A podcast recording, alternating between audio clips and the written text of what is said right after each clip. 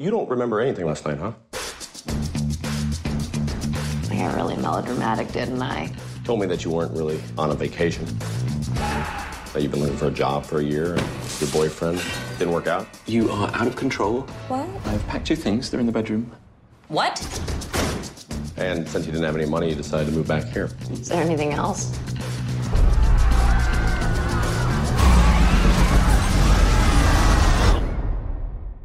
Bienvenidos a un podcast colosal. Colosalmente atrasado está el weón del doctor malo. Pero no importa, vamos a partir igual. Eh, les pedimos disculpas en nombre de nuestro honorífico panelista. Hoy día tenemos eh, una sesión maratónica de grabación, así que téngannos paciencia. No sé si todavía si vamos a subir esto como un gran capítulo o como tres capítulos distintos, pero queremos hablar de Colossal, que probablemente todavía pueden encontrar en un horario, en un cine por ahí en la concha de su madre, pero véanla igual porque es buena. Vamos a hablar de It Comes at Night, viene de noche, la película de terror que viene con un hype. ¿Qué le va a hacer mal a la película? Seamos, seamos honestos.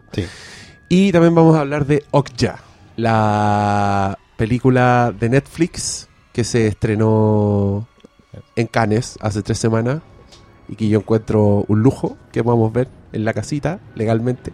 Además que es de Bong Joon-ho, eh, un gran director coreano del cual somos muy fan. Pero ahora vamos a hablar de Colossal, por eso tenemos el, el- esa, esa música de fondo que espero que no se escuche muy fuerte. No, está bien. Y, mm, y perdónenme, es viernes, es tarde, estoy al, con la batería como el 15%, pero haremos lo posible. Me acompañan el amigo Cristian Briones. Muy ¿Cómo buenas noches. Bien, me resfriadito, pero nada serio. Venía a rabiar a este capítulo. No, no, me no, dijiste. vengo, vengo con menos ánimo que, que en general. Puta la wea. Pero, pero no porque venga Estamos- a rabiar, así fue No, así como es- que... es Sí, el vamos a agente partir con Molder esa del capítulo. Sí, Estamos hoy día yo soy el la gente escéptico, sí, sí, el agente Molder. Estamos todos cagados. Molder era el escéptico, no Molder el creyente. Scully era el escéptico. Tenés razón. Bueno, pero al final. Sí, ya, yo, no, como y yo no ven- he visto los X-Files. Como ven, estamos No, todos al no. 10%. Hoy día vamos a hablar Bien, weá. Hoy día vamos a guatear. Si yo trabajo mañana. Ah. llorando. Yo tengo que ir a ver Y yo- Y dinosaurios. yo tengo, y yo tengo una hora al dentista en la mañana porque hoy día me cagué una muela comiendo maní confitado. Imagínense. Maravilloso. ¿Viste? Yo creo que los dentistas tienen, eh, tienen acciones en las empresas de maní confitado. Yo creo. Yo creo que Estoy sí. seguro que hacen Y Fruna de, de los- de Koyak, de todas las Todo. Ese conejo de los maní, en realidad era. Está financiado. Esos dientes no eran naturales. Bueno, el líder supremo, Oscar, ¿cómo está? ¿Qué tal? Me gustó mucho a todos. Praetor. Sí, ese. Praetor está Ese no lo entendí. Esa es una referencia a sus revistas culiados. ¿no? No, el, el, Ya. romano es un. El que, es el que parte justicia, ¿o ¿no? Sí, pues, era, el- era, la, Claro. era la justicia militar del, La justicia del militar sistema. de lo- del Imperio Romano. Ah. Es como. mira. no, no Puta, malo. falté ese día a clase. Aunque igual yo podría ser centurión a los Ernest Borgnine, estaría bien. El Ernest Fortnite. Me gusta tu forma de pensar, Oscar Sala. El centurión Ernest Fortnite.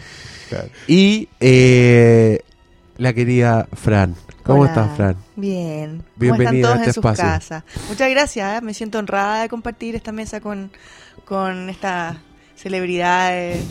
Estas luminarias. Gurúes. Estos buenos salen en CNN todos los días. un crítico de cine, un pastor, un No, sabio. líder, líder supremo. Líder supremo. Líder Sí, supremo, sí. ya no es El- pastor. Sí, porque, Sí. El, porque Y va a haber Aunque más podríamos- director supremo. podríamos hacer ¿Ah? como es como sacar, ponte tú, el, el trapo de inmundicia, lo ponemos en el, en el suelo, lo pisamos Todas y las es un- un El afiche de- de afiche Force Awakens. de Kong. Podría al final del año, sí, candidato, ya, voten. ¿Quién va a ser el paño? De. Ayer, ayer abrí, abrí Facebook y alguien pone, ¿por qué decían que era mala con? La estoy viendo y está harto entretenida. Y todas las respuestas eran como, sí, yo por eso no le hago caso a los críticos. Eh, bla- y fue como una weá así que yo estuve a punto de tirar el computador por la ventana. La pero no lo hice esa porque persona de Facebook. Es mi herramienta de trabajo. Y bloquear, a todos los que comentaban Ahí, esa la pestañita, sacarlo. Yo, amigo, yo encuentro súper estúpido cuando usted dice que no hay que hacerle caso a los críticos, porque los críticos dicen que, por ejemplo, las películas de Adam Sandler son malas. ¿Usted las encuentra buenas, de corazón? No, yo no los entiendo. críticos dicen que Gatúbela es mala, con Holly Berry. Usted de verdad no le hace caso al crítico y ve esa weá y la encuentra buena. Y gasta su dinero en eso. Pero bueno, si es le que esta gustó gente- Kong, ya ojo, no sé. Porque esta gente, si la está viendo ahora, en realidad no ha gastado su dinero. Por lo tanto, la opinión del crítico. Por lo A lo, a lo tanto, mejor se la sí. compró en iTunes. Es completamente. Sí. Sí.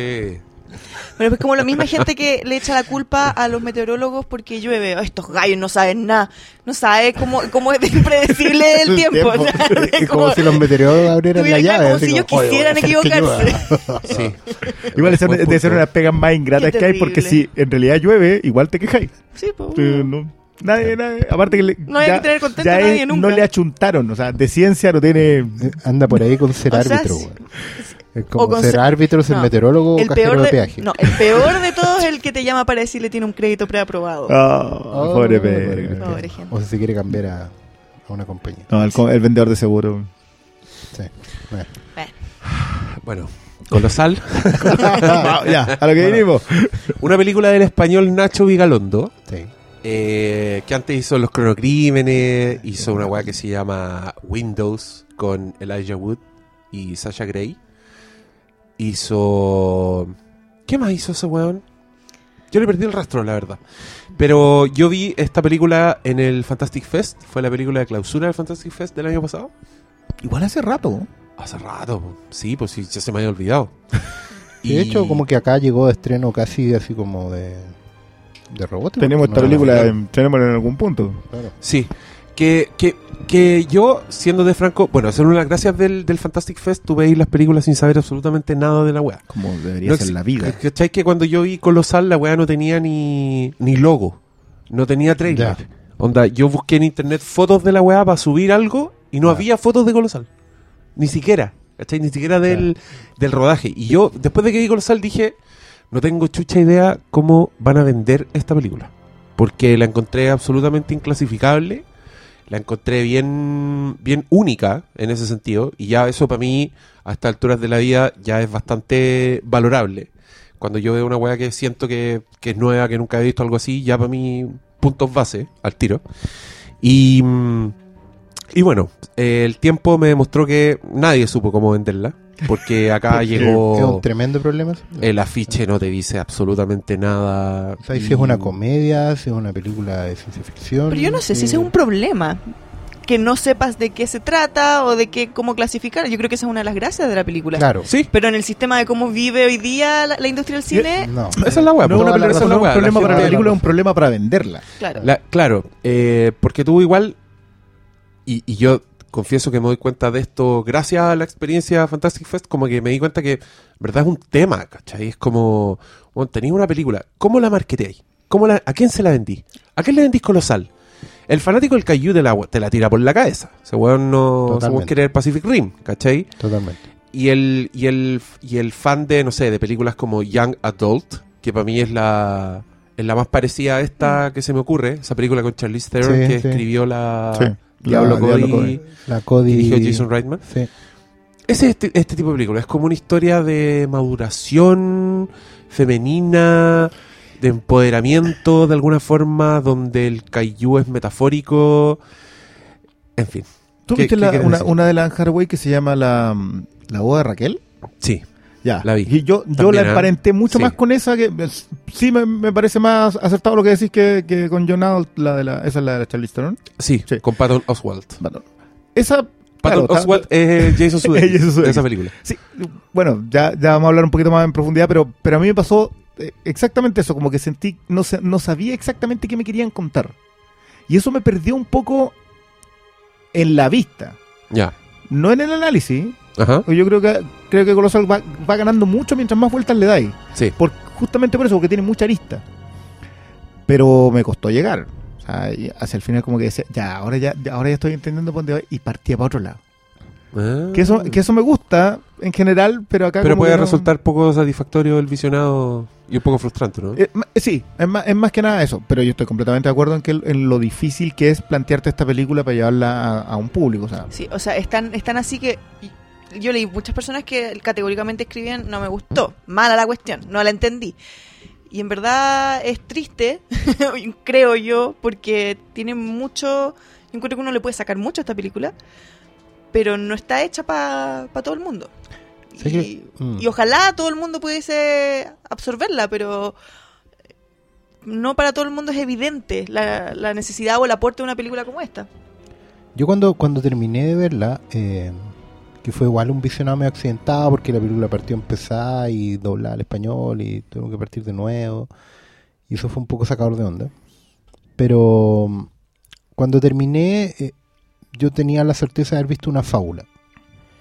Y, me- eh, y las fábulas son estas historias que, que utilizan una gran metáfora de una situación que es súper concreta. Pero te la cuentan o con animales o con elementos como súper simples, ¿cachai? Con, con un, con un- Pero igual, usar la fábula como relato es un pie forzado. Y es súper arriesgado tirarse ese pie forzado en, en- en el cine de ahora. ¿cachai? Justamente porque eh, si tú no lo dices antes, el público no se predispone. Claro, Y de hecho, Eso es lo justamente que- lo está relacionando con otra de las que vamos a hablar hoy día, que es Combat Night. sí. Que, tam- que por el contrario, Colosal te predispone de una manera a ver una película y terminas encontrándote con otra. Eso obviamente es arriesgado porque efectivamente puede condicionar mucho la experiencia y tú puedes salir porque entráis con expectativas de una manera u otra. Pero también encuentro que es estimulante porque al final es lo que estábamos hablando recién, o sea, que qué buena experiencia es entrar a ver una película sin saber nada. Y ver, y ver así como, como tabula rasa, o sea, qué te puede sorprender y qué te puede gustar y qué puedes descubrir y qué puedes leer. Claro, entrar a ver esta película con cualquiera de las, de las aristas que podía tener, comedia, eh, película de monstruos, película de ciencia ficción, drama humano incluso, todas te condicionan y, y vaya a terminar con la expectativa por debajo, porque no, no es ninguna de ellas, ¿cachai? Es una suma de varias cosas, pero toma, picotea de todos lados para crearte un, un, una- un efecto que yo creo que es súper relevante al fin y al cabo, me parece bueno que lo haga, porque siento que de otra manera contar esta misma historia hubiera sido más como Young Adult. Ujú. Una película que ya hemos visto y un mensaje que ya conocemos. ¿Cachai? Yo creo que ese- eso igual es relevante porque el mensaje es súper claro en la película, al fin y al cabo. Lo que pasa es que haberlo contado de manera ah, limpia, sin todo este ayorneamiento, probablemente hubiera sido mucho menos estimulante que haber visto esta película. Es que ¿sabes qué es lo que me pasa a mí? Que siento que esta película es tan una suma de, de sus partes que todas sus partes de manera individual no son suficientes y no están todas bien logradas. Digamos, se cae quizá en la ciencia ficción. Se cae, se cae en el drama. En algún minuto tú como que decís, "Ah". no Sí, es no, estoy de en ninguna de sus partes es suficiente como para que te pudiese satisfacer como, como película, como argumento, como no sé, incluso hasta los efectos especiales se podría haber caído. Pero como, con- como un todo, a a- yo encuentro que funciona muy bien. Y, y- y yo creo que esa personalidad es lo que la vuelve una película como, como la, la calificaría yo, que es como encantadora. Sí, yo también creo que es una película querible. Es querible. Es que, ¿Sabes que Yo creo que es querible en el en la mm, en la pasada, entre comillas. Como que la terminaste de ver y sabes que hay cosas que te gustaron. No, no quedas completamente conforme, pero pero es querible. No, no es como que te enamoráis de la película. Claro. Pero pero le- es como de Sí. estas relaciones en que empezáis a avanzarla y empezáis a tomarle en realidad cariño. Eh, y a mí me pasó como que la, la vi el, el mismo día en que la vi, cometí el error de ver otra película que vamos a hablar más, más rato, digamos, pero que la otra también cuenta también una historia de monstruo y de familia, que es Host eh, de Buñuel. Y también me pasó eso, como que sentí, no, esta otra está mejor hecha. Es una mejor película en el O sea, total. caíste porque, en comparación. Claro, porque, pero, pero mira, mira para dónde. Es, tiene el foco súper claro. Siento que lo que pega Colosal es que el foco te queda claro solamente en el desenlace y sientes que las otras partes hacia atrás nunca apuntaron realmente hacia allá. Y esa desarmada, que, que realidad se te hace, lo, lo puedes ver solo en perspectiva, hace mucho más interesante el análisis. Ah, Sí. creo, que, creo que en ese sentido es muy interesante empezar a darle más vueltas a Colosal. Ahora, eh, yo, yo había visto un poco días antes en Netflix que habían subido Un monstruo viene a verme, Ya, sí, la de Bayona. la de En Bayona. español que también es como una fábula de... Pero, es- Pero pero esa está mucho más desarmada. Esa, esa yo sentí que, que el, el drama está mucho más mal entregado que, que no es que no apunte a ninguna parte, sino que tú sientes que las partes donde te están apuntando no son Y que te están obligando a sentir cosas. eso. esa- Yo- yo esa- no la he visto, pero eso ha sido un pero esa- comentario- eh, ahí hay picada de cebolla, pero es mala y, y fea. y- Yo, esa es una de las peores películas que hay. La encuentro detestable, weón. Ya. Un monstruo viene a ver. Pero, y yo soy de la escuela que a Bayona le aplaudí mucho el orfanato. Encuentro que es la raja esa weá. Pero después hizo lo imposible y.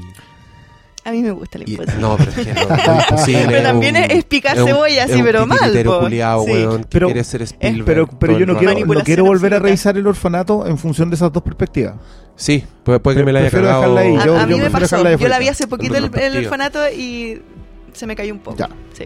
Eh, Ese weón está haciendo Jurassic World 2. ¿Estaba o está? No, pues él. Está, ah, él es el de sí, Un quiere ser Spielberg hace rato. Pero es como un weón que estudia las caras que ponen los personajes de Spielberg y, Y camina allá. y listo. Y eso es todo lo que hace. ¿Cachai? Como que no tiene ni la técnica, ni, lo, ni los temas, ni nada. No. Sí, buena, buena tu comparación. Pero es que ahí lo que, lo que a mí me gusta de Colosal es que siento que el, el weón lo que lo que quiso hacer es- quiso hacer otra cosa. ¿Cachai? Este weón tenía Sí, como una. sí, sí, sí. Y tiene, y tiene una propuesta que yo encuentro que es bien. que es bien clara y que, y que es bien entrañable. A mí, Colosal me conquista por sus personajes, como por la humanidad que tiene, por sus personajes que son muy. muy, muy fallidos y muy humanos, por lo mismo. Como mm, encuentro que Anne Hathaway se manda una actuación increíble. Encuentro que el weón hace el casting de Jason Sudeikis en nuestra contra. Eso, eso es brillante. ¿Sabes que Yo creo que es uno de los puntos altísimos de la película. te pone al mejor amigo típico de la comedia romántica y lo transforma en el puta en el en el patriarcado weón, en el macho opresor que Y, y- y no solo él. Eso, creo que es una de las lecturas igual interesantes de la Hay muchos aspectos de eso. que es un gran que es un gran malo que yo voy a comparar cacha con la weá que voy a comparar que en yo leía varias varias críticas y críticas lo digo como mujeres que hacen críticas no como el sustantivo críticas que hablaron del 2016 como el año en que no el 2015 perdón como el año en que el el machito herido era el villano de las películas era el Sí. el Kylo Ren Sí, el sí. machito herido en su ego y el malo de las Ghostbusters ¿cachai? Sí, claro. Y, y yo incluiría a Colosal ahí en esa, en esa triada, pero creo que acá funciona de verdad. Acá es un ser humano. No, Es que no, esta no es caricatura. Claro, no, no- no era, no era tanto un, un- una. es, una- un- es un arquetipo. Es un arquetipo, pero no es una caricatura. El tipo, tú podís entender de dónde salió eso. Sí, ¿Cachai? pero a mí, a mí igual me pareció, más allá de que funciona, ahí, por ejemplo, es donde digo yo que se cae un poco, porque creo que es un poco forzado. Es un, po- es un personaje que, o sea, de, de pronto yo encontré que rayaban lo carica no sé si caricaturesco, pero como, Es que es arquetípico. O sea, está hecho con una tijera súper gruesa. Y claro, y, pero es verdad, hay un momento en que se cae, es que en el fondo es que de repente crueldad- le sale la... su crueldad acelera de 0 a 100. es, en un eso es, de repente... Bueno, es un- excesivamente cruel en algún momento y como que ahí cometen el error de reflejar, de que te quede claro, así como, oye, te lo voy a pasar por la cara para que te quede claro. Son esas, son pequeños fallos en la ejecución, Sí. pero, pero en el fondo O sea, la nos daña, al final. claro, nos daña el arquetipo completo, es el tipo, y además que tiene el refuerzo, encuentro yo que es el otro personaje, el de, el de Legión, Eh, Stevens. porque él es su contraparte, pero al mismo tiempo refuerza el mismo problema. Ujú. Sí. Sí, De hecho- De hecho, de hecho, a mí, a, mí, pues, sí. a mí me parece esa, esa pieza creo que ayuda a que la otra resulte un poco más. Ahora, a mí no, no, no, no quiero entrar en la sección de spoilers, digamos, pero cuando ya ves que el, el origen el origen de eh, se me hace más difícil lo otro. Oye, hemos hablado como 20 minutos de la película y no hemos dicho de qué se trata. o una wea.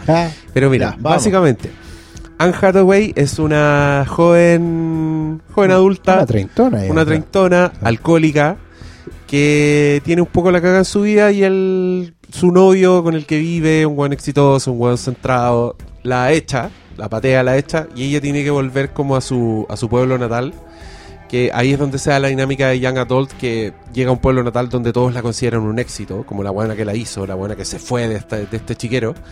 Pero la loca puta viene con un fracaso grande encima y, y también viene completamente incapaz de, de controlar su alcoholismo. O sea, la buena viene y viene, viene prácticamente a ser, eh, ¿cómo se dice estos buenos que se instalan en las casas abandonadas?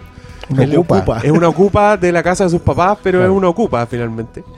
Y, y mientras pasa esto, aparece una. se manifiesta un kaiju, un monstruo gigante en Tokio. Seúl. No, en Es- Corea. En, Seúl, en en Corea. Seúl, sí, perdón. Seúl, mira. Mm. Hoy día vamos a hablar de Seúl. Y. mm, y esta loca se da cuenta de que está conectada con este monstruo. Da, lo que, los movimientos que ella hace en cierto lugar, en una plaza, a cierta hora, es lo mismo que hace el monstruo, lo replica en Seúl. eso es importante porque los puntos geográficos están conectados. Claro. Es como una Claro. suerte de Hay como un- espejo. un. Que se abre un portal Sí, a una como- cierta Claro, hora. se conecta, claro. Es como un reflejo que se hace en Seúl de lo que ella hace en un, metro cuadrado. Sí. Y por, y por ahí creo que puede, viene, empiezan ya las irregularidades de esta película, que es verdad, yo creo que no es 100% exitosa, que, mm, que es una narrativa que te tira para muchas partes y no se va finalmente para ninguna. Entonces por ahí puede resultar eh, un poco frustrante. A mí me gustó mucho más la segunda vez que la vi que la primera. Yo creo que Ya. es por eso mismo, como que ya sabía para dónde iba, entonces Claro. me puedo concentrar más en los personajes, en la actuación, en las cosas que sí tiene buena. Y, y claro, como con un concepto así tan loco, tan tan extravagante, tan tan tan de fantasía, Bien, what the fuck. Claro, y, y- y tan de dimensión desconocida, si queréis, eh, cuesta concentrarse en lo que la película trata de hacer, que es finalmente un drama de personajes, ¿cachai? Un drama Sí. íntimo de, de- de dos huevones, básicamente. Que es la Anne Hathaway con el, este amigo de infancia que es muy bueno con ella y que le presta ropa y que tú decías, ah, este es el huevón, que este es el... es el- Literalmente le presta ropa, le hace que Claro. le carga la VIP. le, le lleva muebles a su Le casa. muebles, le presta la tele. Y de a poco te vas dando cuenta que el weón en verdad tiene unos rollos así impresionantes y que es un weón tóxico. Cuenta- son cuentas pendientes. Son cuentas Para bien y para mal son cuentas Sí. pendientes. Y eso es una cuestión muy de pueblo chico. Tampoco está totalmente desarrollado, se queda corta, pero está. Eso es lo que está diciendo. ¿Sabes que yo, a- escuchándolos a ustedes, como que me imagino a Colosal como una carbonada? un poquito de todo. Es un plato que tiene un poquito de todo, que no te deja, no puedes decir, oh, el pedazo de carne que me comí, oh, la, la verdura". No, pero, pero te deja lleno.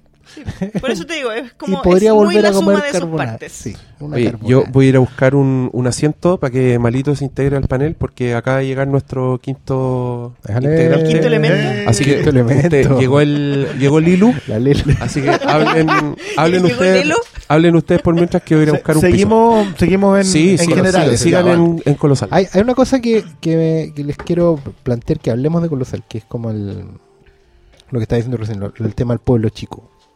¿Cachai? Infierno Porque, grande. sí, porque y quiero y quiero como que lo que, que hablen ustedes particularmente de la experiencia de que lo que significa como Ah, nos están tirando. Ah, a ya, ya, ustedes, no, no, Nos no. tiraste ustedes provincianos. ya. No, no, ustedes creían que la marraqueta en realidad es de cuatro partes. No, empezar a hablar de. Vamos a hacer eso. Me interesa tirar ese hilo porque eh, uno, a ver, esta cuestión es, ya, yo tampoco soy de acá, pero vengo de pueblo igual, yo vengo de Maipú, ¿cachai?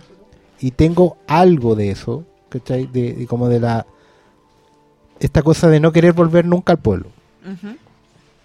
¿Cachai? Cuando, cuando vuelvo es como hay de repente un cable a tierra, pero también hay un como una, una sensación de de, De de- de volver aquí atrás. salí, claro, de aquí ¿cachai? No es un, no es un lugar al que al que Eh, al- uno no vuelve a su hogar para seguir avanzando. Eso es un poco. Como. A mí me pasa harto. Yo le tengo cariño Concepción, obviamente, en mi ciudad, mi, mi casa, lo que sea, pero yo no. Miro hacia atrás y siento que es eso ya pasó. Y que hay cosas que se supone que están superadas. Entonces a mí me pasa aquí con Anne Hathaway cuando vuelve que se tiene que enfrentar no necesariamente cosas que ella no dejó que dejó pendientes, sino como una realidad de la que ella se había desconectado completamente. Ella ella no se siente exitosa en lo que hace. Eh, está sin pega y hacía unas columnas, nada que para ella fuera demasiado. No era una celebridad tampoco. claro, Pero vuelve y, y- y la visión del mundo que tiene toda la gente que la rodea, que digamos es como su amigo de la infancia, los cabros del bar, es un mundo mucho más pequeño. Eh, yo, yo creo que uno nunca puede volver a la casa. Es, es- es por eso, yo Es creo, por porque Por uno eso, avanza. Claro, y, y, cuan- y cuando vuelves, vuelves siendo un extraño. O sea, aunque vuelvas al mismo pueblo con la misma gente, eh, siempre vas a ser un extraño. Cambió tu forma de hablar, cambió tu forma de comportarte. eh, y, y las cuentas pendientes siempre están. Sí, yo, yo quería llegar a eso porque hay un, hay un... Creo que esa parte sí está bien construida, cuando ella vuelve y todo parece como súper acogedor y conocido, como seguro, ¿cachai? Un- un- una suerte de, de- de refugio, Ujú. porque ¿verdad? de dónde venía y cómo llegó, ¿cachai? Llegó pero al suelo, literalmente. Pero ha- hay un ambiente controlado y aparece entender que todo está bien, que, que hay gente que se preocupa genuinamente, con que todo está en control, ¿cachai? En un momento. Y me gusta cómo eso se va desarmando en la película. Es que yo creo que eso pasa cuando uno vuelve. Yo creo que, a ver, hablando súper desde la experiencia propia, eh, me pasa que yo aguanto una cierta cantidad de tiempo en Concepción nomás.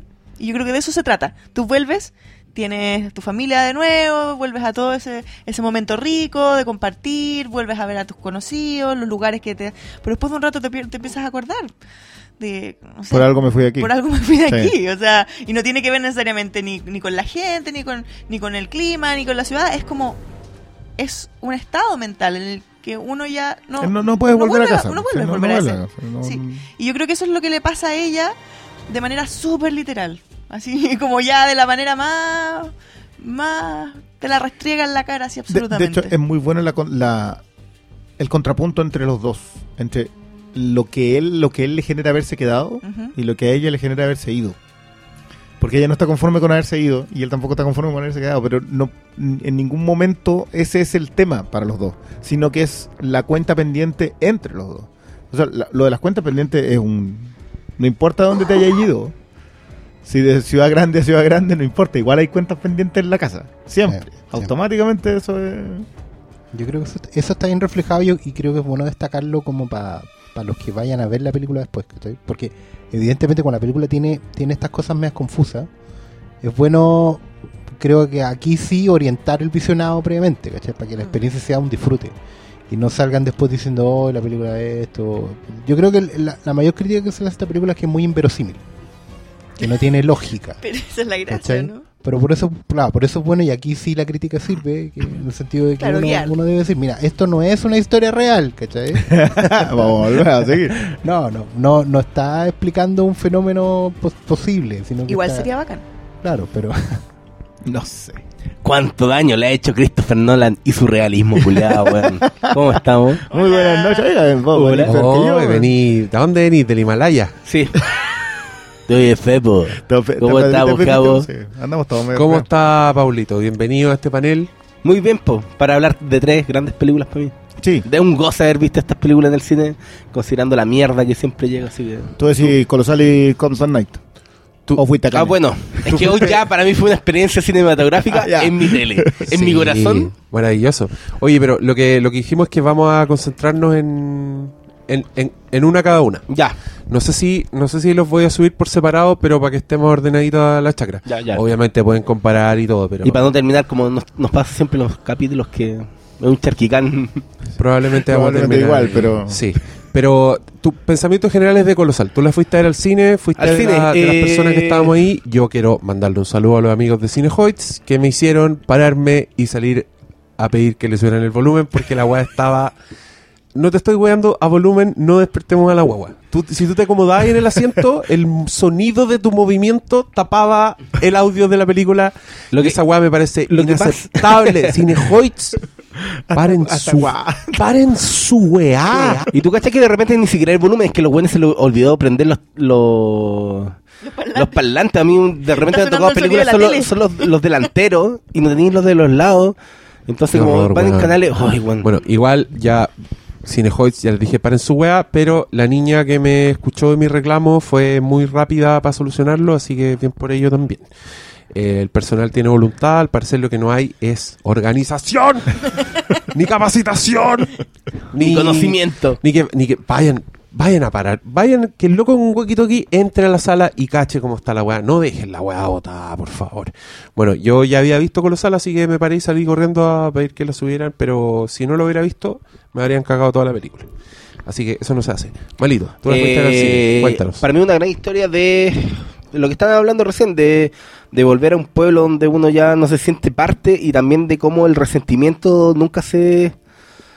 eh, el, resentimiento no es algo fácil de, olvidar ni de sacar del corazón, ¿cachai? Y eso es- está muy bien eh, armado para mí en el personaje de Sudeki, ¿cachai? Porque claro, al principio te lo venden como un buen afable, tú crees que, que va a salvar a esta mina que tiene todos los problemas con el alcohol que tiene, que son super heavy, y no, pues al final el, el resentimiento que te van armando y la forma en que está construida la historia para que para que ese resentimiento también pase a ser violencia física contra una mujer donde al principio parece como un juego y después pasa como a no pues el, el- el problema nunca ha sido un, un juego eh, todas esas eh, lecturas paralelas que, que toman como base esta historia de hola son es una historia de un de una loca que está conectada con un Godzilla ¿cachai? pero como Sí. pero ese- esa Sí. es como la historia. Sí, está conectada con Está- un está- Godzilla. está con- Sí. conectada con Godzilla y es como ya, pero la historia no es sobre el monstruo gigante, sino sobre lo que le pasa a estos dos personajes que tienen esta, este, esta conexión muy inverosímil, pero que es parte de la historia. Pues al, al final el cine nos vamos a ver documentales. Generalmente, si vais a ver una película es eh, que la historia funcione. Y en este caso yo creo que por muy inverosímil está tan bien armada. Y creo que también sigue algo muy importante que a mí ya me pasó con Vigalondo, que dirigió ante eh, Los Cronocrímenes. Que toma una historia muy rara y la hace funcionar. Y, con, y, cuando uno no dice, si es que puede que no tenga la- el presupuesto de un blockbuster, pero la historia está tan bien armada que te hace funcionar esa historia muy rara. Y es eh, y creo que Colosal con los cronocrímenes eh, comparten esa eh, el desarrollo de algo que parte eh, no sé, por la otra era como una historia de ciencia ficción que no sabía para dónde iba. Que de hecho no lo Y sabía de, hasta y de- cuando al y de final, viaje, ¿no? y, No. y después vais cachando los, los viajes en, el tiempo. Y aquí igual, pues al principio es como, ya hay un monstruo gigante y van apareciendo más personajes. Y va la historia del pueblo donde ella había nacido. Y todo el resentimiento que hay desde... eh, de- también desde ella, porque está volviendo para atrás, que ella se creía como una carrera exitosa y nunca resultó. Creía que era parte de una relación de una relación amorosa exitosa y nunca fue. Y todo eso, todos esos elementos para mí contribuyen a, a la historia Es que- que, Eso, yo lo decía antes de llegar, es de que yo creo que el análisis de, de Colosal va a terminar siendo mejor que la, la experiencia en el momento. Creo que le- uno como que le pilla pifias mientras la ve, pero después cuando la revisa, que es la gran gracia que tiene Chrono Crimen, Chrono Crimen es como, es como, como está contada casi en, en bloques, tú hasta que no la armáis completa, no entiendes los bloques. Eh, que están mejor contados, eso sí. Me acabo de acordar de cómo era Chrono Crimen. Ahora recién, que Sí, le- es lo que del yo sé que sabía que la había visto, pero ¿dónde, dónde, dónde? Y ahora me acordé. Sí, Ya. la escena en la torre, ya, Pa, sí, pa. cosas, ya. Entonces, claro, llega, llega en ese momento en que la segunda vez que la ves, empiezas a apreciar esos otros lados. y- o cuando le empezáis a dar una vuelta, cuando la analizáis. Pero yo no sé si este es el horno para esas, pa esas cocciones. Es- es- y es triste, en verdad. Sí. a mí lo que me pasó con esta película es que encontré que era un ejercicio muy, muy moderno y bien hecho de una... Ya, ya ni se ocupa mucho este término, porque ah, en general se habla de la ciencia ficción, pero a mí me gusta tratarlo así como realismo mágico. Eso es, es una situación en la que en que tú estás en, un- en una situación real, el día a día, está todo normal, y de repente una situación ex- extraordinaria viene a cambiarlo todo. Hmm. Y claro, aquí todo el mundo se, se sorprende, están todos pendientes de la cuestión, se transforma en un hecho mundial, pero tú igual te preguntas, ¿qué pasaría si a- qué me pasaría a mí ahora con esta situación también? Pues la gente está muerta de susto, se transforma como... O sea, hay gente que le hace barra al monstruo, como que... eh, Se juntan a mirar las noticias. de. Sí, no, y Ah. finalmente es como, claro, es como un acontecimiento mundial. Lo que decía en un momento el Sudeki es como, te das cuenta que esta cuestión va a salir en los libros de historia. Entonces igual tú te pones un poco en esa situación que es un poco border, ¿cachai?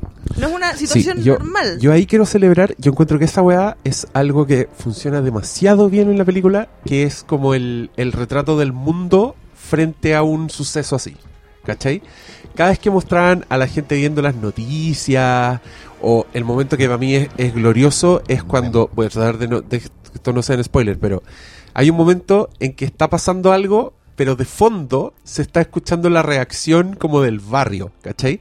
Que es una weá que todos vivimos cuando hay partido de fútbol y hay un gol y o pasa cualquier weá y tú escucháis como una reacción colectiva.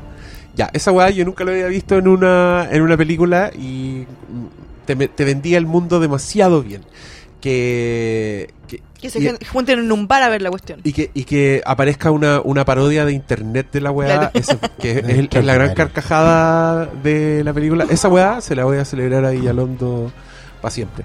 Yo creo que el Villalondo, Vigalondo, Vigalondo. Vigalondo. Bueno, es un apellido de Lo- director porno. ¿Cachai? Que ese weón estaba en el, en el Fantastic. Fest y después de Colosal, cuando terminó, el weón apareció y el loco estaba disfrazado de, de Faye Gray, de King Kong.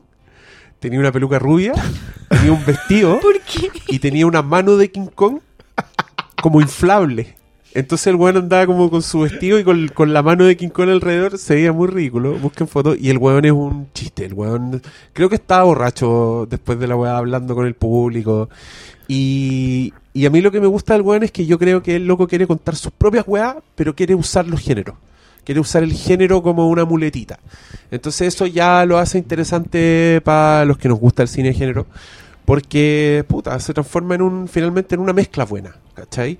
El buen tiene una película de, de extraterrestres que no he visto. Esa es la que me faltaba, que se llama, creo que se llama Extraterrestre, ese es el título. Y, puta, Pero seguramente debe ser una weá de ciencia ficción. Para, la- para las antologías VHS, Sí, también tenía ABC uno. of ABCs que of esa- ya. aparecen en su filmografía. ¿Sabéis lo que eh, está, bueno, a raíz también de la conversa, tú tenías mucha razón ahí, Cristian, que la conversa eleva mucho más el tema. Me he dando cuenta que en general el cine de género del, último año está bebiendo mucho, para bien o para mal, resultando o no, de la clásica dimensión desconocida. Creo que ese pie de que vamos a hacer algo que podría no ocurrir, so- solo ocurre en la dimensión desconocida, pero es como hagamos el ejercicio, salgámonos un poco del mundo. Básicamente vamos a hacer un noir Claro. a lo dimensión desconocida. Ah, claro, Vamos a hacer una que- comedia romántica a lo dimensión desconocida. Sí, y podéis vender lo que queráis. Yo creo que esto es eso. Sí. Yo creo que esto Sí, es eso. po. De hecho, Sí. voy a, aquí voy a, voy a, quizás ir en una ola que no tengo muy desarrollada, así que perdónenme. Pero últimamente he leído mucho sobre a, a la gente como la Paloma Salas, ponte tú así, eh, comediantes o, o comunicadores, Copanelista acá. hablar de eh, de lo tóxico que es el concepto de la friend zone. ¿Cachai? Ah. Que originalmente, según yo entiendo, partió con Chris Rock en un stand-up en el one dijo, cuando tú querís conquistar a una mujer, tenés que actuar rápido, porque si no, no te das cuenta Sí. y estás en la friend zone, Sí. ¿cachai? Y el one dice, oh no, estoy en la friend-". Lo transforma en algo gracioso. Esa weá como que se conceptualizó después y se transformó casi en una, en una institución. Y lo que yo he pensado mucho, curiosamente a partir de las películas de Cebadilla, lo siento, es que es el daño que, que hizo la cultura pop al concepto de la friendzone, ¿cachai? Porque una estructura clásica del cine ochentero, del cine que de- del cine juvenil ochentero, El de- es el weón que está enamorado de su amiga y que la conquista a través de eh, actitudes buena onda, ¿cachai? Eso se grabó en el inconsciente de una generación y llega al punto en que de repente empecé a escuchar historias de rechazos que producen violencia en los hueones. Eh, o sea, si la mina no te da la pasada, tú la insultáis, ¿cachai? Sí, la, la, Es la, que- la, ofe- la denostáis en redes sociales, así como una venganza. Y yo creo que ahí sí hay una culpa de la cultura popular, de Sí. contarte esta historia de los hueones que solo por ser buena onda se ganan el afecto de la mijita rica al final de la película. O de ser una víctima por no tener un amor correspondido, que es una cosa que es completamente normal de la vida. Que de hecho esa es una de, la- de, la- de las aristas más tóxicas del, del friendzone. De hecho, Claro, a que mí es me como que la pasa- mina es el- mala porque no le dio la pasada. Sí. exacto, exacto. No, porque o no porque vio no O porque, o porque no le correspondió. claro, porque no no, vio- no- no le, no viste lo que quería. Bueno, porque no vio tus virtudes, Claro. porque no vio que eras una buena persona, ¿cachai? porque Como puedes un verlo montón- y por eso es tu amiga. Y esa weá, y esa weá Eh, es una claro. estructura de este tipo de cine, que además perpetra otra weá que, que, que creo que la Paloma Salas reclama de esto, que siempre en estas películas es un weón feo que se gana a una mijita rica impresionante, ¿cachai? O sea, nunca es Un, un weón feo con una mina normal o un weón rico con una mina fea, ¿cachai? No, era eh, como que te perpetraba esta estructura que resultó ser muy nociva. Dícese Esta del, weá- dícese del, del e- ese es como el, el sistema Adam Sandler. El sistema Adam Sandler, o sea, tú pensáis cuando en las películas de ese weón siempre la esposa de Adam Sandler es Kate Beckinsale, es Salma Hayek, Es como, y es como, ya, pues weón. Y, y- pero nunca he visto una comedia romántica donde Melissa McCarthy entra a la casa y lo saluda George Clooney, ¿cachai? Esa weá sería un chiste en la película. Claro. No, no, no pasaría como la normalidad. Con Melissa Bueno. McCarthy no. Con Melissa McCarthy, que que fue la única que se me ocurrió como física. Como persona normal. Claro, Claro. sí. Sí, está bien. Em, ¿Qué está diciendo yo? Ah, ya. Y Vicha- Vigalondo. Me va a.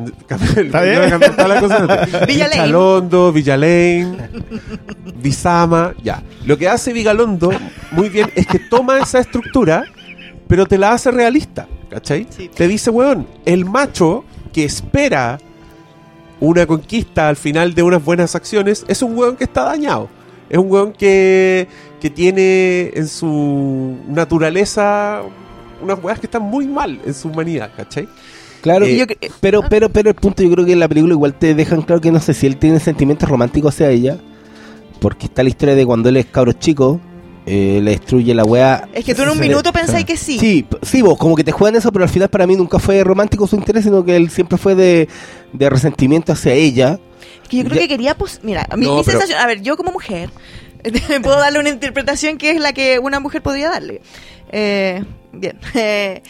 Pero a mi sensación es que el, este gallo no es que haya tenido sentimientos románticos, pero sí de posesión. Yo quiero tener poder sobre esta mujer que, fue, que es más exitosa que yo. Yo quiero poder demostrarle a esta mujer que yo puedo ser muy bacán. Y cuando él no pudo demostrarle eso, o ella no se lo correspondió, cuando se fue a meter con el, con el otro hueonao, eh, él le, le causó cortocircuito. Pero- pero y eso ¿sabes es lo que pasa. Y A ese ver. es el problema. Y es lo que, un poco lo que dice el Diego, que es cuando el, el hombre se siente herido por no haber sido correspondido, se siente atacado, se siente mm, como, como pasado a llevar. Pero ¿no, ¿No sentís que, que todos en algún punto son eh, arquetipos de macho? Porque, y, y ocupo el término, no, macho está mal ocupado. Esto, eh, son arquetipos de definiciones nefastas en el patriarcado.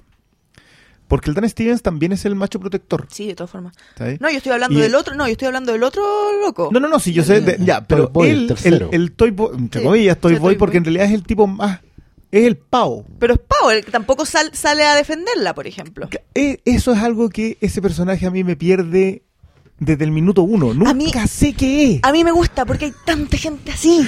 No, Como pero- que se- se hace- por eso digo que es el ahueonado, era demasiado es- así. Eso, Sí. era eso. Yo veía un weón más realista que la chucha. Sí, yo igual, veía. porque creo que la gente no reacciona. Pero yo creo que hay un, hay un punto clave en eso, porque claro, tú de repente dices, pero despierta, pues hueonado. Pero hay un punto en donde dice, el, el personaje de Sudeikis le dice, ¿qué, queréis que te vuelva a sacar la chucha? Y ese, para mí, ese para mí fue Sí, el- la explicación de por qué el tipo era tan así y nunca tuvo la iniciativa de, de, de, de hacer algo, ¿cachai? Que es lo que podría hacer cualquier buen con dos dedos de frente, pero Bueno, era como... O sea, Perdón, sí, pero eh, aunque te vayan a sacar la vamos- chucha, tú ayu- ayudar Le, a la le pobre vamos a meter no sé. cortina de spoilers. Sí. Podría ser. Hace rato ya que estamos con spoilers. yo. No, yo creo que ya, no, no hemos mantenido bien, bastante ya, encima. Ahora eh, vamos con los spoilers. I want to tell you my secret now.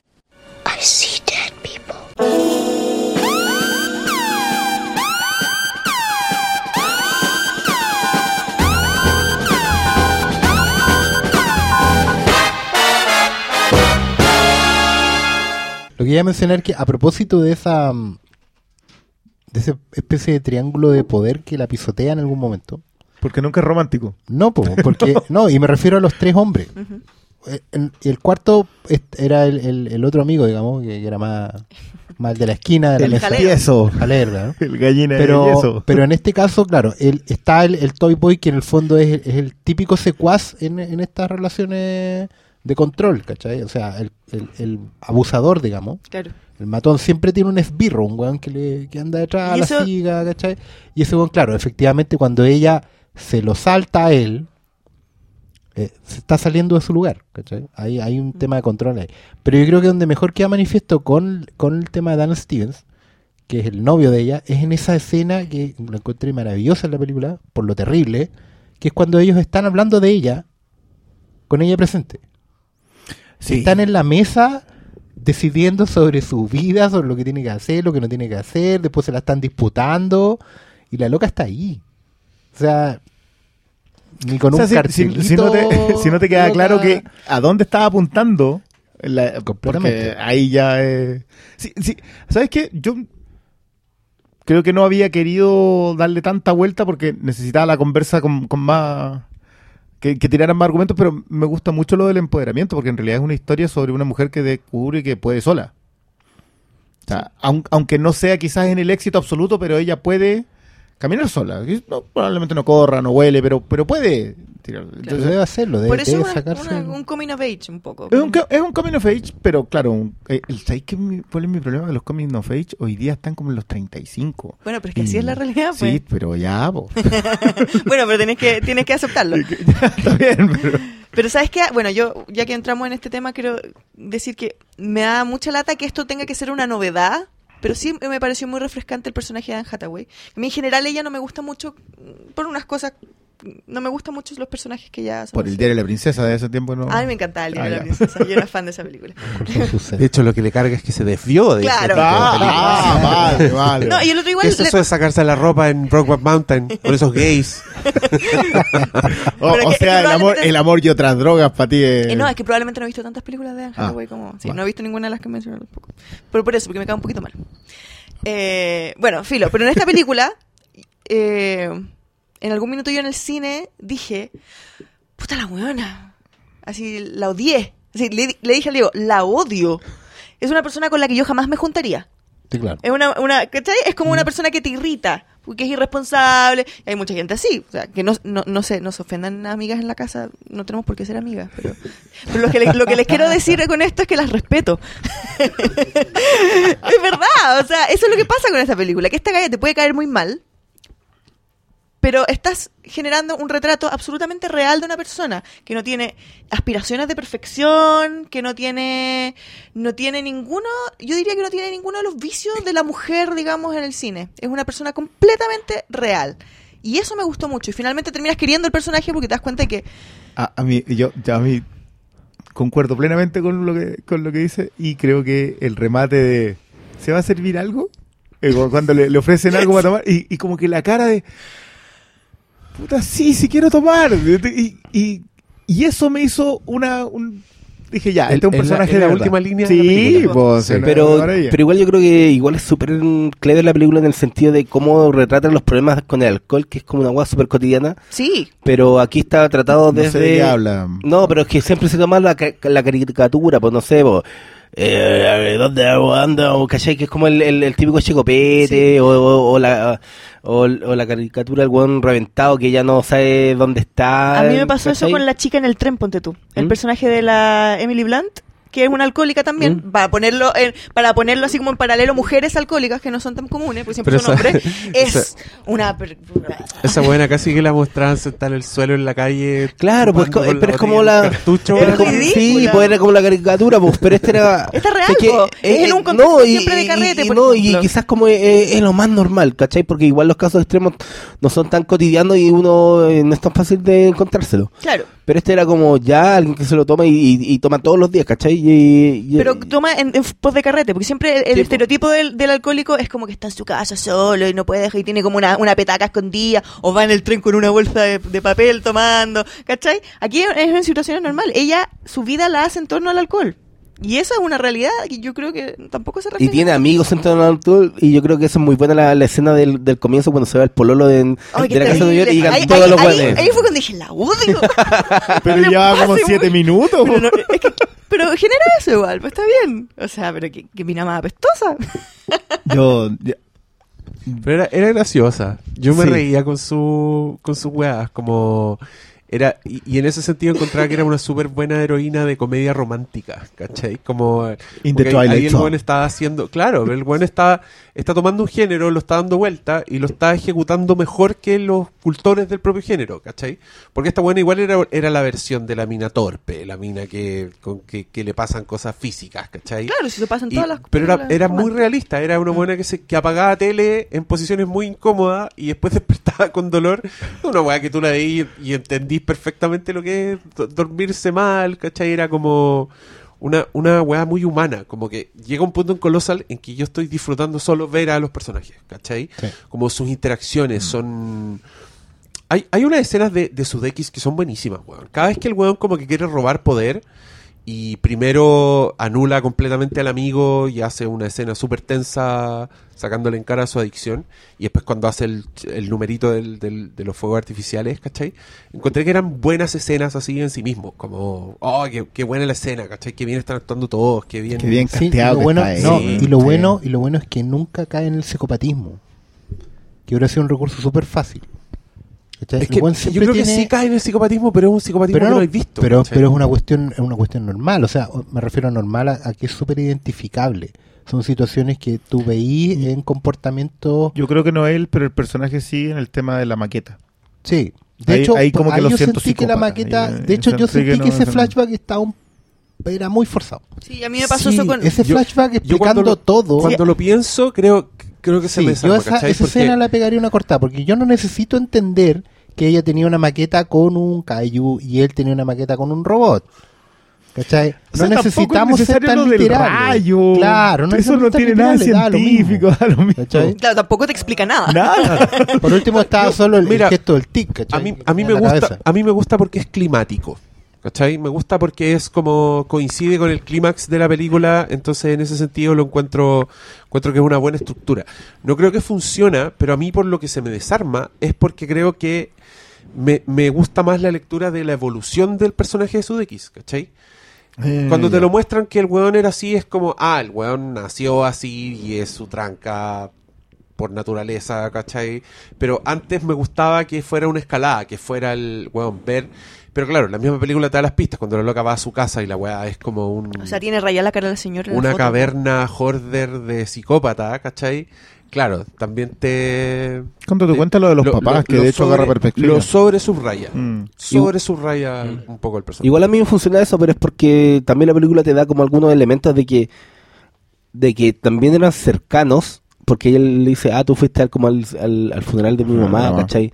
Y entonces como, claro, este este buen siempre fue resentido y yo he conocido a gente resentida y, y que siempre los he conocido que han sido resentidos los buenos, entonces como, claro, pues, a mí no, por ese lado a mí me, esa escena me, terminó de, de, de cerrar la historia, ¿cachai? No, no lo sentí que fuera un quiebre, oh, este weón quizás antes era bueno, no, hay, weón, en la vida hay gente resentida, no... Pero es que de qué No, pero es que este gallo es resentido, pero Con la además... maqueta. Pero además era Es que y quizás no además era la maqueta, quizás era porque ella eh, siempre era mejor que él, ¿cachai? Quizás él, no, él, él quería tener una mejor nota. Bueno, O sea, hay claro, pues tan- sí, la, tan maqueta del cabro chico era horrenda y la eh, de ella era muy eh, bacán. Sí, pues entonces como siempre hay como elementos tan chicos y superficiales que uno no entiende, pero que la envidia, pues el resentimiento de esas cosas son tan pequeñas y si comparáis la... Claro, pues quizás el weón dijo, sí, soy tu amigo, pero el weón igual que él sabía que se iba a sacar peor nota y no, pues weón. Ahora me toca a mí, yo me esforcé por esto y también me merezco ser reconocido con una buena nota. ¿Qué es lo que Pasa, hace finalmente con pasa lo de eso? ¿cachai? Entonces para mí Mm. igual me cerró en eso porque creo que la película te va dando como eh, pequeños esbozos de las personalidades de los locos, tanto de ella como de él, con no solo la relación entre los dos, sino como cómo él trata a los otros dos supuestos buenos, grandes amigos, que son los que se quedan después de cerrar el bar, que también igual requieren, no, no deja a cualquier weón en, en, en tu local después de, ¿cachai? Pero es que son sus secuaces, pues son los gallos que le hacen la pata. No sé, no sé si la pata, pero que le reafirman su poder. Sí, de hecho yo, Sí, yo pues, sentí no, eso. no eran amigos. Claro, eran- son- Era, eran en el fondo son dependientes de él y, Eso. y le dan a eso Secuaces, le dan el son el, el séquito que le dan a él el título de amo de castillo Eso es. y, y de hecho creo que eso también tiene que ver con, eh, con el tipo de relación que establece él con ella Eh, Él espera claramente- que ella se transforme en alguien más del... claro Y también, él y ve la decía, él de poseerla a ella como, yo creo que como un premio, así como un token, ¿cachai? De como... hecho, estaba en el principio. el- hay una escena anterior a la, a la cual invalida a los amigos en el bar y ya empieza a ponerse rudo. Cuando, cuando él se le, el, el Toy Boy se le insinúa a ella la primera vez. Son tres las escenas que Claro. él tiene en donde y te él, hace él le pega, que hace sí, como que se sale de las casillas, le dice, oye, ya, pues, Ubícate, pues". ubícate, ¿cachai? Claro. Y eso básicamente es un- una situación de control, porque él ya tiene un plan, o sea, desde el momento que la ve en la camioneta y la, y la, la recoge, se da cuenta Él que... dice que es, es mía, aquí la Él, tengo. él básicamente lee al tiro la situación. Dice, esta mina cayó, es momento de, de agarrarla y colocarla en su lugar. Si la película al final todo el rato, él está tratando de colocarla en su lugar. Sí. Y eso incluso Y se refuerza. probarla, o sea, claro, como- Y eso se refuerza con el tema del, del novio, que también en el fondo la está tratando de colocar en su lugar. ¿cachai? Claro, que el lugar que él que tiene es Stevens, otro que que es la distinto, otra, claro, ¿cachai? pero, pero siguen siendo eh, fórmulas de control. Y por eso creo que hay cosas que hay que destacar de la película ahí porque también así como la película de repente anda media extraviada o sobre subraya algunas cosas que no eran tan relevantes, sí también le pone énfasis a otras que, o sea, toma decisiones que creo que son súper correctas. Por ejemplo, que ella no se quede con nadie. Porque Claro. dentro del esquema de la comedia romántica ella podría haber terminado encontrando a alguien, ¿cachai? Pero en el fondo se termina encontrando a sí misma. Y esa decisión es súper interesante de colocar sobre el tapete. Ella lo que resuelve es el tema con ella misma. ¿cachai? No, no pide a nadie, no, o sea, cuando uno, porque tiene incluso la secuencia final de, de la comedia romántica de correr al aeropuerto o a la estación de tren, donde sea, pero correr, ¿cachai? Y tú puedes pensar en algún momento que ella iba a volar y iba a volver con el otro y el otro le iba a pagar el pasaje por último, ya da lo mismo. Pero no, ella como que toma, toma la decisión de encontrarse a sí misma y irse a buscar a sí misma. Y de solucionar el problema a ella y de ponerle final y darse cuenta de que ella es ella es la clave para el, para el problema. O sea, como que cualquier persona se podría haber hecho bolitas y como ya, yo aquí me voy a otro- desligar del y Lo problema. otro también que creo que es súper bueno que la cosa no pasa por un perdón final, un, un, un bueno ya, eh, seamos buenos, ¿cachai? No. Ella toma la decisión que, que tiene que tomar, aunque sea una metáfora, y en este caso una metáfora muy literal, pero sí, hay que agarrar a los jóvenes y tirarlos Y por tirarlo, hombro y que te vaya muy bien. Hermoso. Igual, igual es- es- en, en ese sentido es hasta pesimista la película, porque te está diciendo esa es la única salida, weón. Totalmente. Tenéis que, tener un Caillou que obedezca tus movimientos, porque si no estáis cagadas. O sea, este weón a la loca la tenía agarrada, pero por todas partes. Por Era todas como, partes. weón, si te vas, voy a venir a destruir Seúl, ¿cachai? Pero porque él O sea, un también era ese chantaje. Pero... mm, O sea, es que, es que- Es una yo- metáfora a mí, los a mí la lados, metáfora- claro, ¿cachai? pero es una metáfora Es que a mí me, yo me encuentro funciona que- mejor. Yo encuentro que por algo el weón es robot y ella es el es orgánico, ¿cachai? Sí. Porque el robot es una weá que no siente, es una weá... eh, No le importa nada. y, es- y- y, no sé, es más destructivo, ¿cachai? Es como una Pero, weá... yo- ¿Sabes qué? Es curioso, porque yo lo leí de otra manera. A ver. Yo leí que él era el robot, porque él normalmente es el héroe, o sea, era Ultraman contra los monstruos. Hermoso. ¿Cachai? Hermoso. Entonces, eh, en ese sentido también era muy noble que eh, la- nos diera vuelta, terminara dándonos vuelta la película. ¿Cachai? Cuando de hecho, cuando el monstruo Qué se- buena, se, Oscar muestra como el, como el defensor de la ciudad y están cacheteándose ahí en vivo, ¿sí? eso es como bien. De hecho, ese es el momento en que él siente que está perdiendo el control. Porque cuando, cuando el monstruo cachetea al robot y eso se convierte en un meme de Tug Life, Oh, la weá. Qué extraordinario Mejor momento. Mejor Esa- momento de el, weón, Thug el, Life. el weón lo dice en un momento, está súper, súper choreado y se empieza a, y ahí empieza a resentir. O sea, activamente. O sea, La, empieza a cosa decir, deja de ya, ser un juego. Claro, sabes que hoy ya, pues, la weá me está sea- humillando, así que quédate hasta el final, límpiate esa weá, esa es la pega de ella, todas esas tonteras de andar a lavar los platos, ¿cachai? Y porque lava los platos, ¿cachai? Acabo de dar vuelta la chela en la mesa, ven a Puta, limpiar. weón, la verdad es que sin el flashback sería mucho mejor la weá. Sí. Sería... Es un, es un detallito, pero, pero Sí. se termina. Claro, porque lo verías más como una caída desde un punto y no como desde que siempre fue así. mm. Y aparte Pero- que te quedas con la sensación, ¿por qué? Lo mismo que... Sí, era una- y, y tampoco te contesta ni una pregunta. Eso, no te contesta ni una pregunta, porque tampoco es como una- Por eso, por eso es tan Claro, cortable. por eso no te da una Además razón que ya, ya en la lógica una- de, ya en la lógica de volver al pueblo eh, porque claro yo delante les hice el punto pero también no, no hablé de, de mi, mi sensación con esto de volver al pueblo uno, uno siempre cuando vuelve al pueblo vuelve a las historias antiguas y también tenéis cuentas pendientes de repente con cosas que quisiste hacer y no pudiste especialmente en relaciones de pareja ¿cachai? o de amistad o sea, igual podía haberle tenido ganas a la mina siempre y nunca pasó nada Claro. ¿cachai? lo que está Pero ahí que es como eso, una, una, una, Claro. una mezcla de admiración y envidia.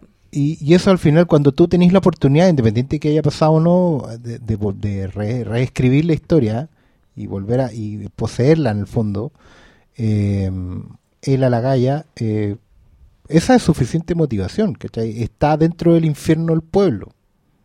Por eso también siento que la, la escena del flashback está...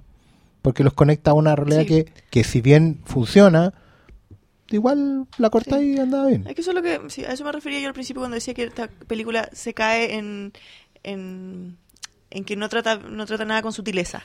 Es un poco como, tiene, tiene mucho subtexto, tiene mucha forma de interpretarlo, pero cuando trata de decirte algo te lo dice... O sea, cuando, cuando quiere agarrar el subtexto y y darte la pequeña pista, la pista la no pista es no es pista, pequeña, no, claro, la, no. la pista eh, no, no- muy En la- elegante. en la nariz, claro. eh, eso sí, sí.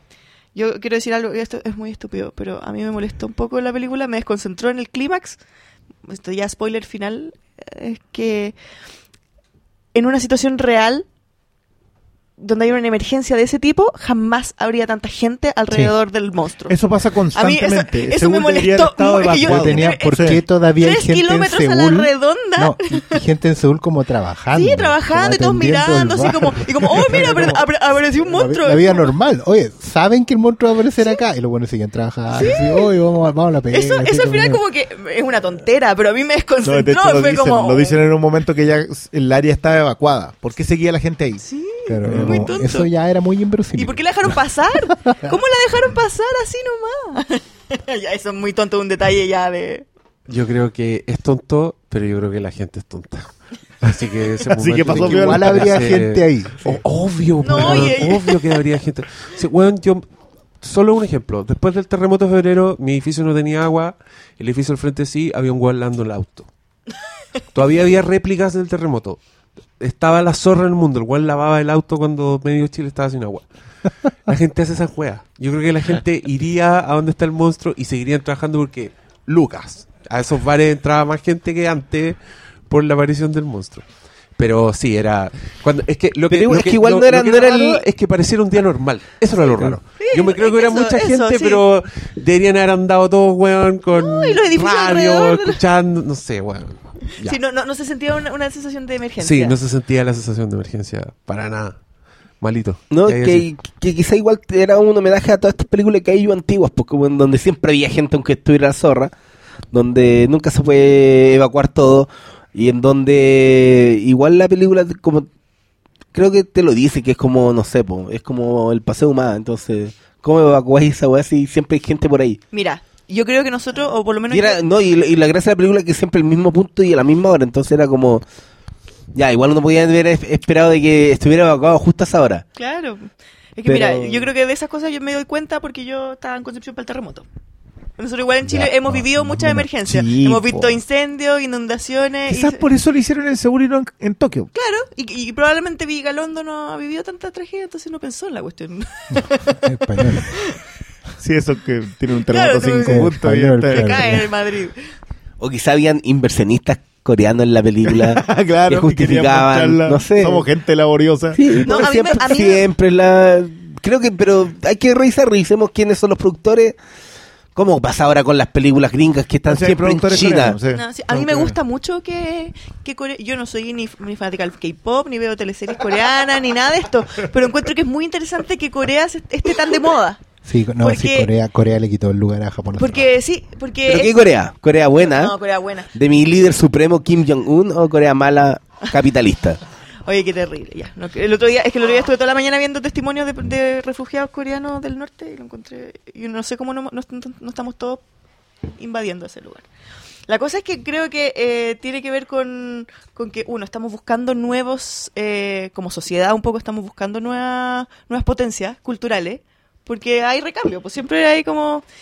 Y porque encuentro que la el Corea del Sur es una, una es un caso bien especial, porque es super Asia, pero sueñan con ser Occidente, más que cualquier otro país.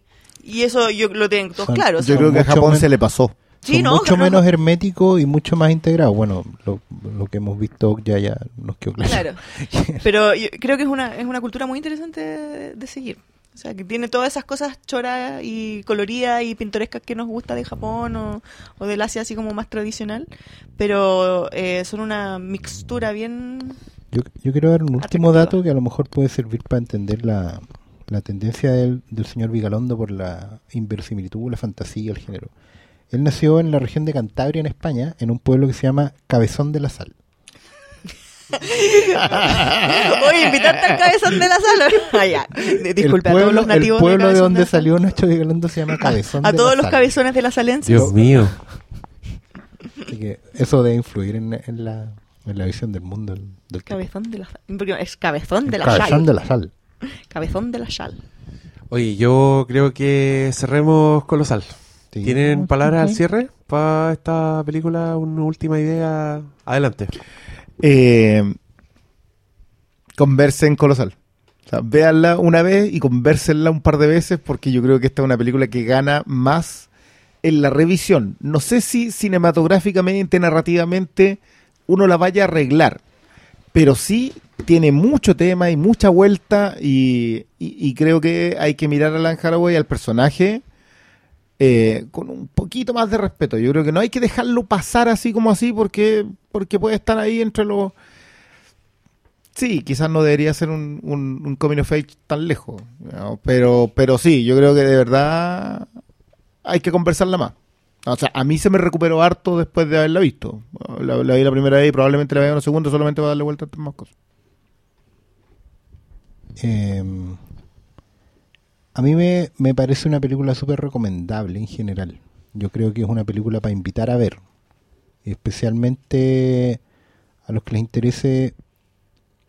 Porque yo creo que el tema del, de- en general del empoderamiento femenino eh, a veces cuesta como agarrarlo de algún lado.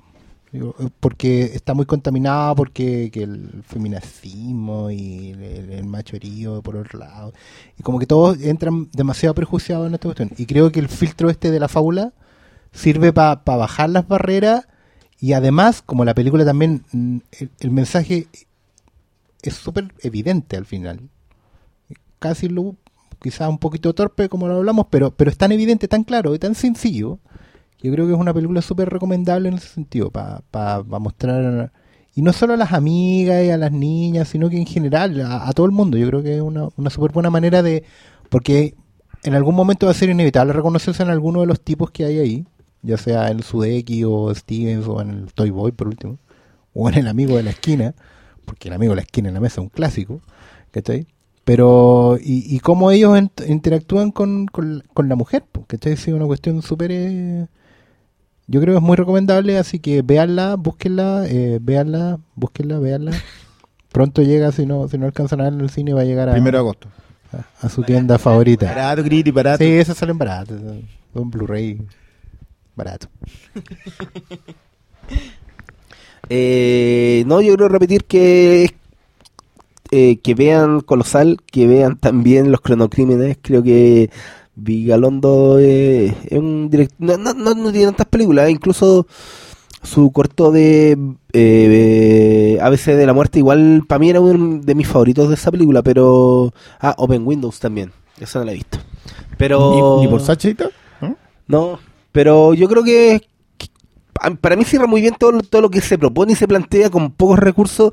Y eso para mí siempre es destacable en estas películas donde donde weas que tienen todo para hacerlo se quedan en- a media en la historia y esta creo que no, que no pasa eso con la historia. Y claro, quizá a algunos les parecerá torpe, pero yo creo que tienen como la, la dosis justa para justificarse. Sí, yo. A mí me van a, me van a escuchar harto de hablar de, de este. Pero eh, es algo que yo. Me parece que es muy importante que tiene que ver con lo que dice el malo, que es como. Esta película se nota mucho que tiene amor, que es una persona que quiso contar una historia, eh, que se la jugó por una historia que puede que no le guste a todo el mundo y que no todo el mundo la entienda, y que la hizo, la hizo bien. O sea, como no se, no se cae en tonteras, no, o sea, sí tiene, tiene errores, o sea, no es perfecta, pero pero en, ese- en ese minuto te da lo mismo un poco. Cuando empiezas a entender que esta es una esta es la visión de Vigalondo esto es lo que él te quiere mostrar eh, yo creo que tenemos que volver a eso. Eh, esa es como mi cruzada en el cine en general y es volver a contar buenas historias nada más que eso y y, ojalá, y buenísimo que se haga con una perspectiva de, de género que se haga desde fuera de los prejuicios que se haga eh, desde fuera incluso de, de las clasificaciones como entregarnos algo nuevo Súper meritorio. y eso es súper nuevo, es porque ya no hay cosas nuevas. Yo creo que Colossal definitivamente es, una, es algo nuevo, distinto. Me sumo a todas las palabras. Me, su, su unicidad hace que valga la pena y su ejecución, su gran, su, su cariño por los personajes, sus actuaciones. Yo, yo soy fan de Es un muy buen casting. Anne Hathaway. Ah, encuentro que la loca siempre lo hace bien.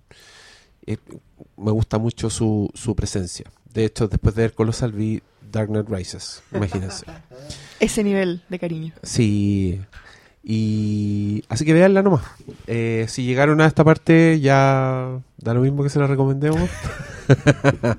no, pero véanla igual. Como les digo, no importa. Acá está el, el- un equipo de grabación que anda haciendo un documental sobre mi vida. Entonces vinieron para acá a grabarnos. Y se comieron los spoilers de Colosal no ¿La habían visto? no la habían visto. No la habían visto. Ya, quédense en nuestra sintonía porque ahora vamos a hablar de It Comes at Night.